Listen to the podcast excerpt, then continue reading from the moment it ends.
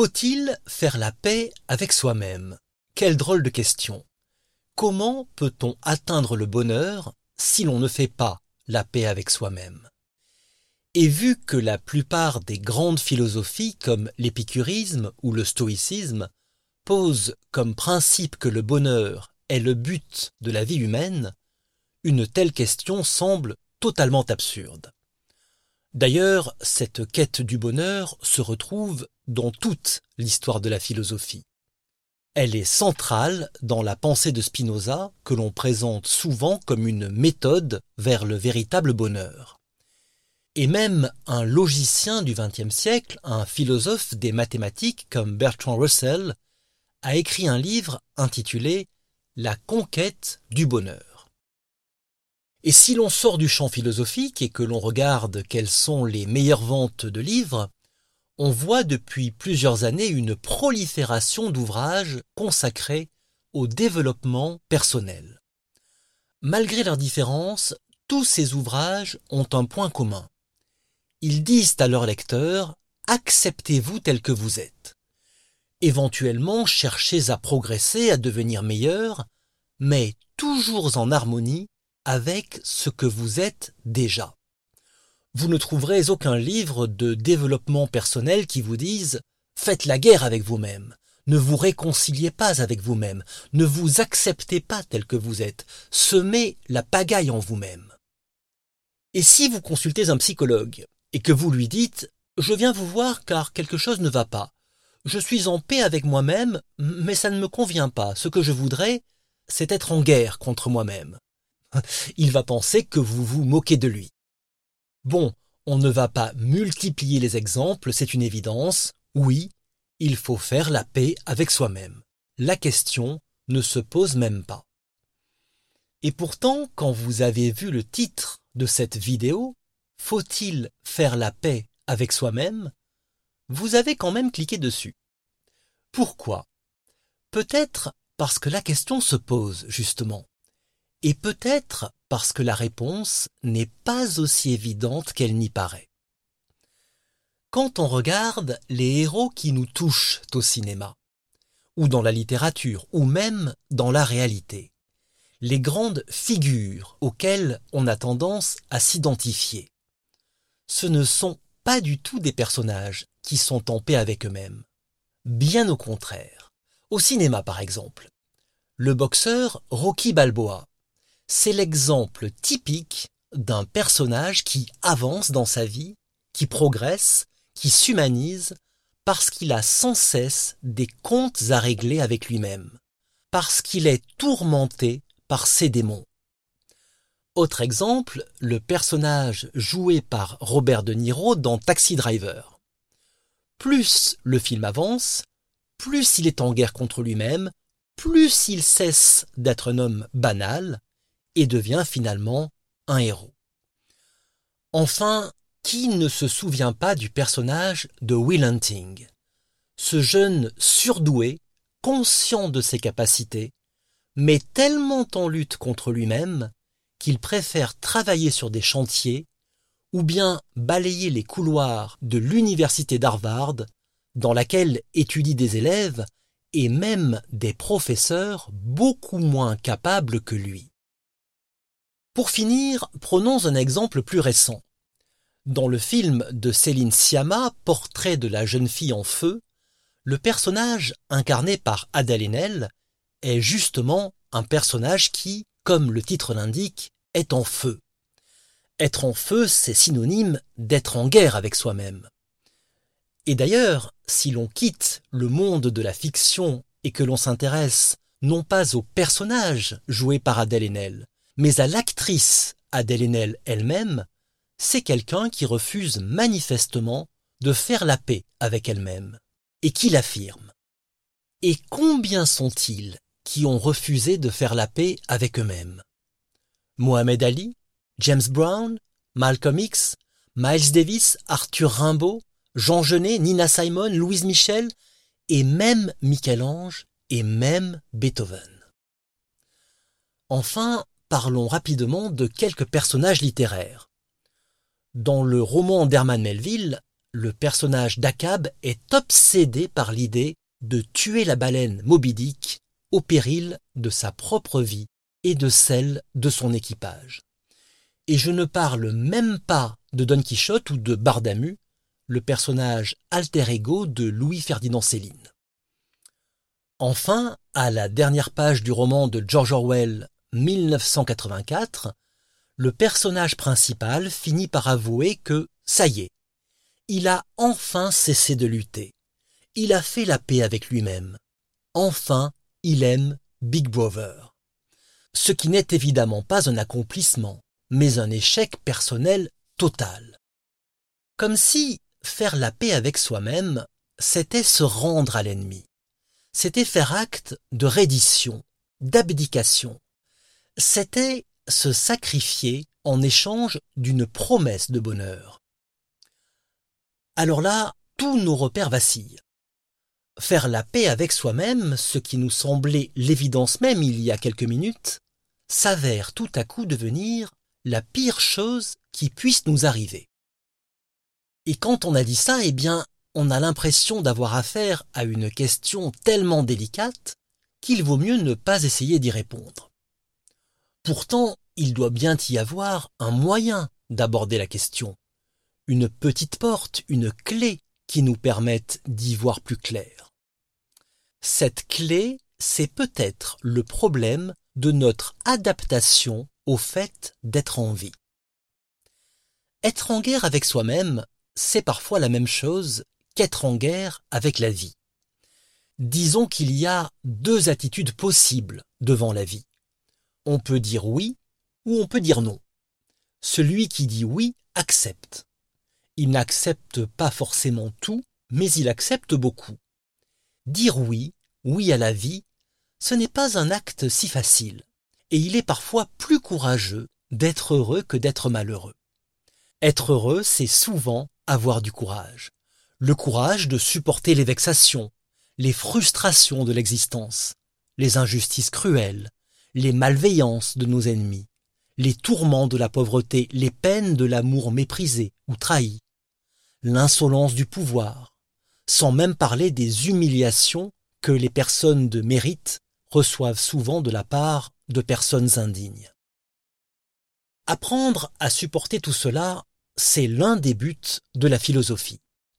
Apprendre à vivre, apprendre à composer avec l'imperfection, avec l'injustice qui est au cœur de toute existence, c'est cela, apprendre la sagesse. La sagesse, c'est l'art de faire un compromis avec la vie.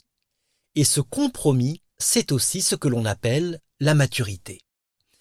Et c'est pourquoi on dit souvent que les adolescents ne sont pas matures. Parce qu'ils disent non, parce qu'ils se révoltent, parce qu'ils refusent d'accepter la vie telle qu'elle est, parce qu'ils se disent la vie cela ne peut pas être que ça. La vie c'est forcément plus que ça, autre chose que ça. Parce qu'ils trouvent que la sagesse n'est pas forcément du courage, mais peut aussi être une forme de lâcheté, de renoncement. Et c'est tout cela que l'on appelle chez eux l'immaturité. Cette immaturité que l'on apprend avec les années à surmonter, à vaincre. Les années passent et l'on conquiert la maturité. La maturité sans laquelle il est impossible d'être bien dans sa peau. La maturité sans laquelle il est impossible d'accéder au bonheur. Oui, mais le bonheur, le bonheur, le bonheur, il n'y a pas que ça dans la vie. Et si les adolescents avaient raison? Et si, en effet, la maturité n'était pas une conquête, mais un renoncement? Et si être mature, c'était renoncer à ses rêves, renoncer à l'enthousiasme, renoncer à la passion, renoncer à l'amour fou, renoncer aux grandes espérances, renoncer à changer le monde, renoncer au sel de la vie? Et si la plus belle part en nous, la part la plus originale en chaque adulte, c'était celle qui avait refusé la maturité, refusé de faire des compromis, refusé la sagesse. Et si c'était cette dernière petite flamme héritée de notre adolescence qui donnait tout son sens à notre existence? Cette dernière petite étincelle d'immaturité qui nous maintenait en vie, malgré tous les vents contraires? Et si le bonheur était une arnaque? Bien sûr, posée comme ça, cette question a tout d'une provocation. Mais elle contient une autre question, plus subtile. Que se passe-t-il chez celui qui refuse le bonheur? Chez celui qui ne veut pas faire la paix avec lui-même? Qu'a-t-il à gagner dans cette histoire? Tout à l'heure, nous avons cité quelques noms de personnes célèbres qui n'ont jamais fait la paix avec eux-mêmes. Mohamed Ali, Malcolm X, Arthur Rimbaud, Jean Genet, Nina Simon, Louise Michel, et l'on pourrait en citer beaucoup, beaucoup d'autres. Quel est leur point commun? Leur point commun, c'est la révolte. Ce sont tous des révoltés, chacun à leur manière, bien sûr. Mais au-delà de leur révolte, ils ont un point commun bien plus essentiel. Ils savent que pour pouvoir se battre contre les autres, il faut d'abord être capable de se battre contre soi-même. C'est très bien de faire la paix avec soi-même, mais celui qui a fait la paix avec lui-même a aussi fait la paix avec les autres. Il a certes fait la paix avec ceux qu'il aime, mais il a aussi imprudemment fait la paix avec ses ennemis. Et là, je voudrais citer une phrase magnifique de Malcolm X. J'aime tout ce qui m'aiment, mais je peux vous assurer que je n'aime pas ceux qui ne m'aiment pas. Ne pas faire la paix avec soi-même est donc une condition sine qua non pour ne pas être vaincu par ses ennemis, pour ne pas se fondre dans la masse indifférenciée, pour rester un être original et unique. Refuser de faire la paix avec soi-même, cela signifie en réalité refuser de faire la paix avec une partie de soi-même. Refuser de faire la paix avec la partie de soi-même qui veut abdiquer, qui veut se soumettre au conformisme, qui veut marcher au pas. Ainsi, si nous refusons de faire la paix avec nous-mêmes, c'est d'abord parce que nous sommes doubles, nous sommes multiples, et que c'est la lutte entre les différentes parties de nous-mêmes qui nous maintient en vie, qui nous fait douter, qui nous fait réfléchir, qui nous fait créer. C'est notre conflit intérieur qui est le moteur de notre vie et de notre originalité, mais aussi de notre intégrité morale. Et c'est peut-être aussi du conflit intérieur que naît la vocation philosophique. C'est un problème que posait déjà Socrate. Lors de son procès, Socrate se défendit en disant Si j'ai pratiqué la philosophie au risque de ma vie, c'est parce qu'une voix m'y poussait, et cette voix, c'est celle de mon démon. Le démon de Socrate n'a rien de surnaturel. Il est l'incarnation d'un principe moral. C'est tout simplement ce que nous appellerions aujourd'hui la lumière de notre conscience. Et c'est cette lumière qui nous fait refuser d'obéir aux ordres arbitraires ou inhumains, comme par exemple refuser de participer au harcèlement collectif d'un bouc émissaire, ou mieux, de se dresser contre la foule pour défendre le bouc émissaire. Ce démon intérieur c'est aussi ce qui fait que nous plaçons notre conscience au-dessus de toutes les lois. C'est le ferment de ce que l'on appellerait aujourd'hui la désobéissance civile. Cette désobéissance civile qu'incarnait déjà dans l'Antiquité le personnage d'Antigone, la fille d'Édipe qui brave l'interdiction du roi Créon et enterre son frère Polynice. D'ailleurs, l'étymologie même du nom d'Antigone évoque la lutte contre soi-même. Le préfixe anti dans Antigone signifie en opposition, et gone qui dérive de génos signifie la naissance. On retrouve d'ailleurs encore aujourd'hui cette racine génos dans les mots génération ou progéniture. Autrement dit, le nom même d'Antigone signifie celle qui est en guerre avec elle-même. Mais comme nous l'avons dit, si elle est en guerre avec elle-même, c'est d'abord pour ne pas faiblir face à ses ennemis. Être en guerre avec elle-même, c'est ce qui lui permet de rester elle-même. Le contraire d'Antigone, c'est Eichmann, le dirigeant nazi dont Hannah Arendt a suivi le procès en 1961. Dans son livre Eichmann à Jérusalem, Hannah Arendt refuse de voir dans l'accusé un tortionnaire sadique et déséquilibré. Au contraire, elle présente Eichmann comme un fonctionnaire scrupuleux, simplement soucieux de faire son devoir. D'où vient donc la monstruosité d'Eichmann? De ce qu'Anna Arendt nomme un vide de la pensée. Et ce vide de la pensée, c'est ce qui fait qu'Eichmann, en commettant les pires atrocités, reste en paix avec lui-même. Antigone et Eichmann, deux exemples extrêmes, qui montrent bien que la question de savoir si l'on doit faire la paix avec soi-même revient avant tout à se demander à qui dois-je obéir. À des lois parfois arbitraires, injustes ou cruelles, ou bien à ma propre conscience. Lorsque l'on me force à faire quelque chose qui viole ma conscience, alors, comme une sentinelle qui vient m'alerter que l'ennemi approche, ma conscience se révolte, et la guerre éclate en moi-même. Mais cette guerre intérieure n'est qu'une veillée d'armes, pendant laquelle je me prépare au véritable combat, avec le véritable adversaire, qui n'est pas l'ennemi intérieur, mais l'ennemi extérieur.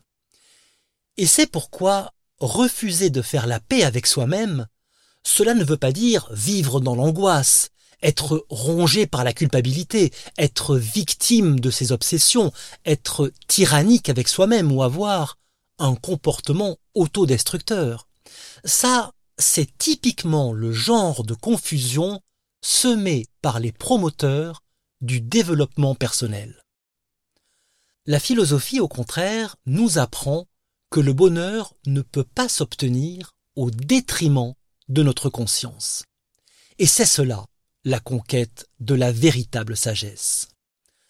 Placer le bonheur au-dessus de tout, au-dessus de la vérité, de la vertu, de la justice, ce n'est plus vraiment rechercher le bonheur, c'est devenir fétichiste du bonheur. C'est croire que le bonheur va nous permettre d'oublier tout ce qui ne tourne pas rond. Pas seulement ce qui ne tourne pas rond en nous-mêmes, mais aussi ce qui ne tourne pas rond dans le monde. Que restera-t-il comme horizon à la liberté et à la dignité lorsque le développement personnel et les innombrables thérapies du bonheur auront triomphé? Lorsque tout le monde se sera accommodé avec l'idée que le bien le plus précieux, c'est son petit bonheur personnel.